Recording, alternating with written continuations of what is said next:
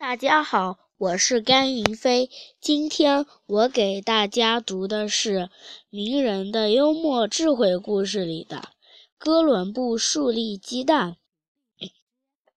意大利著名航海家哥伦布驾船航海，发现了美洲新大陆。这一事迹成为历史上的壮举，对后世的影响极其深远。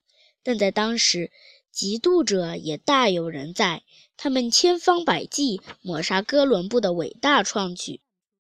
一次，在西班牙的一个宴会上，一些达官贵人攻击哥伦布，他们以挑衅的口气说：“哥伦布先生，你发现新大陆似乎觉得很了不起，不过在我们看来，这是很平常的事。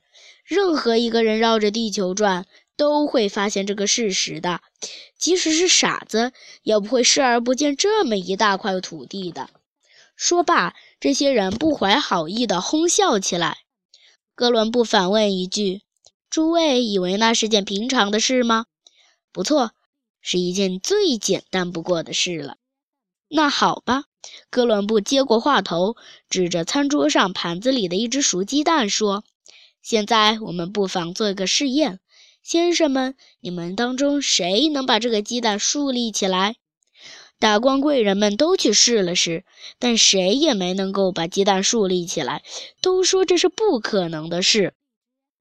哥伦布当即拿起鸡蛋，轻轻地在桌上一磕，磕破了一点鸡蛋的尖头，鸡蛋便牢牢地竖立在桌上了。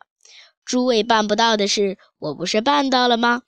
达官贵人哪肯服输，齐声大嚷：“用你这种方法，谁都能把鸡蛋竖立起来，这是最简单不过的事了。”是的，这是最简单不过的事。